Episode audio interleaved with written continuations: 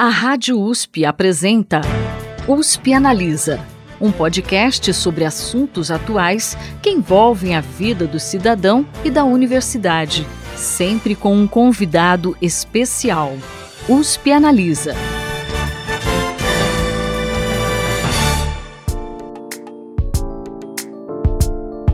Olá, tudo bem? Eu sou a Thaís Cardoso, jornalista do Instituto de Estudos Avançados Polo Ribeirão Preto da USP, e trago hoje para você uma discussão bem interessante sobre a situação de refugiados por conta de vários conflitos que existem atualmente, como o que acontece entre Israel e o Hamas, e que tem sido tão noticiado em vários meios. Quem conversa conosco é a professora da Faculdade de Direito de Ribeirão Preto da USP, Cíntia Soares Carneiro, e a professora do Instituto de Artes da Unicamp, Ana Carolina de Moura Delfim Maciel, que também está à frente da Cátedra Sérgio Vieira de Melo, da Unicamp. Ouve só como foi essa conversa. Professoras, atualmente existem seis guerras civis e conflitos que estão ativos em todo o mundo. A guerra entre Israel e o Hamas, que a gente citou no começo, o conflito entre Azerbaijão e Armênia na região de Nagorno-Karabakh, a guerra entre Rússia e Ucrânia, a guerra na Síria, que já se arrasta há 12 anos, a guerra civil no Iêmen e a guerra na região do Tigré, na Etiópia. Por conta deles, milhares de pessoas foram obrigadas a abandonar suas casas e procurar refúgio em outros países. Que análise vocês fazem da situação desses refugiados? Bom, Thaís, eu acho que é bastante importante você trazer aí os principais conflitos que acontecem agora. A gente precisa também pensar no Sudão, porque existem conflitos que eles simplesmente não saem ali de um circuito um pouco mais restrito, porque nós somos, infelizmente, é, muito influenciados por uma mídia que é bastante excludente. Durante a pandemia, essa crise humanitária global,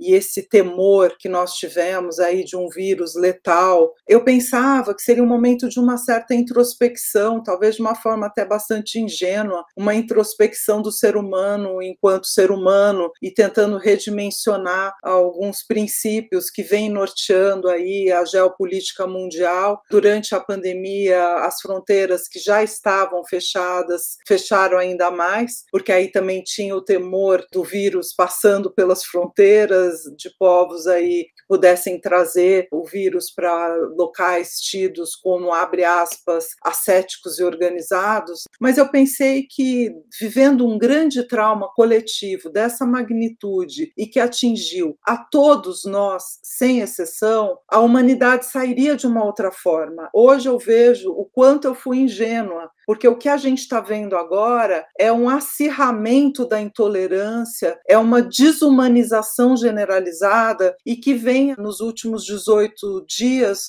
nos assombrando, porque é um conflito Israel-Palestina que está sendo muito documentado em imagens, enquanto que do Sudão, por exemplo, a gente não tem conhecimento, né? Uma coisa assim, é um pouco seletiva até, mas que eu acho que é indiciária da gente imaginar que nesse nesse momento que a gente está conversando aqui, tem crianças, tem idosos, tem adultos que estão sucumbindo por conta de um conflito que se acirrou recentemente, mas é um conflito ancestral e que tem a ver com essa questão das fronteiras. Então, infelizmente, quando a gente trata dos deslocamentos forçados contemporâneos, grande parte está ligada à defesa de fronteiras. Fronteiras imaginárias, que são resultados de acordos e tratados em geral, feitos pelas grandes potências, pós-conflitos mundiais e acordos que simplesmente não se adequam às civilizações que estão ali, à cultura que está ali. É mais um conflito injustificado, nenhum sangue deve ser derramado por nada. Nós temos que militar, não é um contra o outro, então determinado sangue vale mais do que o outro. É injustificável essas mortes por conta de acordos, tratados, territórios. Infelizmente, você mencionou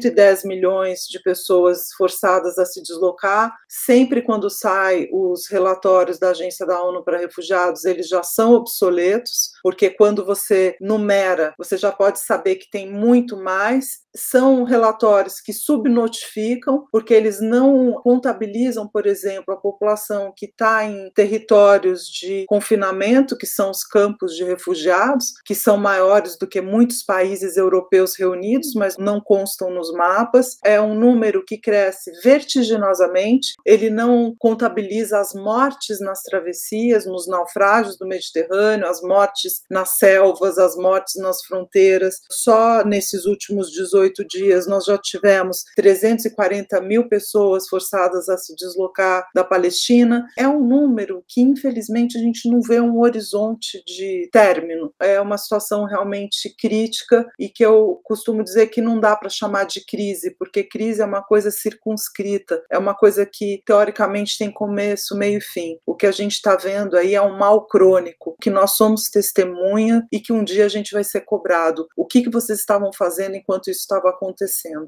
Eu gostaria assim, de pontuar, né, de lembrar, nossa Convenção Internacional de Proteção dos Refugiados veio em 1951, né, então, então são 70 anos, e ela tinha como objetivo acolher os refugiados das guerras europeias, tinha essa cláusula geográfica. Não se reconhecia os refugiados, só veio mais tarde, na década de 60, de outros lugares do mundo, que é o que só multiplicou. Nesses 70 anos, esse tratado que foi criado para acolher os europeus, europeus, hoje, os europeus, os Estados centrais, os Estados Unidos utilizam o tratado para bloquear o acesso de refugiados por conta da cláusula assim, de que se ele está em um terceiro estado seguro, ele não precisaria chegar até o estado central. E isso acaba justificando uma política de externalização de fronteira, que é o investimento da União Europeia dos Estados Unidos em políticas de retenção do refugiado em lugares como a Turquia, como a Líbia, como Marrocos, no caso dos Estados Unidos, do México, do Brasil, como a Operação Acolhida, por exemplo, que tem muita verba do governo norte-americano, né, para que haja-se o desvio desses refugiados que buscam primeiramente um Estado central. Muitas vezes o Brasil era visto como apenas o percurso, um Estado assim de trânsito, né, não era um destino final. Mas o que está acontecendo? Essas fronteiras, muito bem pontuado pela professora Ana, que são imaginárias, que é baseada em um acordo jurídico, hoje, depois da queda do muro de Berlim, levantaram-se uma infinidade de muros, de bloqueios físicos e uma legislação de refúgio imigratório extremamente restritiva que os refugiados eles sofrem duas violências: a violência de ter que deixar os seus lares e a violência de ter uma resistência na acolhida dessas pessoas em um estado lastimável de vulnerabilidade vulnerabilidade. Às vezes, não apenas a vulnerabilidade econômica, a vulnerabilidade intelectual, muitos desses refugiados são classe média, teriam condições de viver mais, saem deixando todos os pertences para trás e necessitando de sobreviver. Então, a política migratória e os muros são mais um fator de vulnerabilização dessas pessoas que já se encontram em uma situação de necessidade urgente, ou seja, no direito é quase como se fosse a negativa, o rechaço que a a convenção proíbe que você negue o refúgio para uma pessoa que esteja solicitando esse refúgio, né? Mas esse rechaço é uma omissão de socorro. No âmbito interno é um crime você omitir o socorro a uma pessoa que sofre riscos, graves violações dos seus direitos. E é essa situação que nós temos que enfrentar hoje, essa duplicidade da vulnerabilização. A vulnerabilização que eles já têm de saírem de um país de guerra, ou que enfrentam vários outros problemas, e a incerteza de terem uma política adequada adequada de acolhimento no estado de destino, até de acesso a esses estados.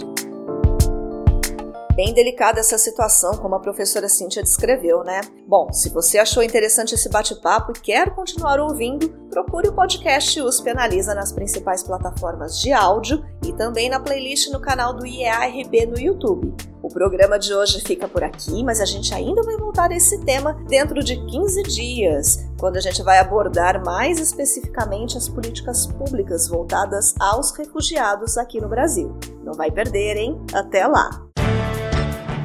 Você ouviu USP Analisa, um podcast da Rádio USP Ribeirão em parceria com o IEA, Instituto de Estudos Avançados, Polo Ribeirão Preto.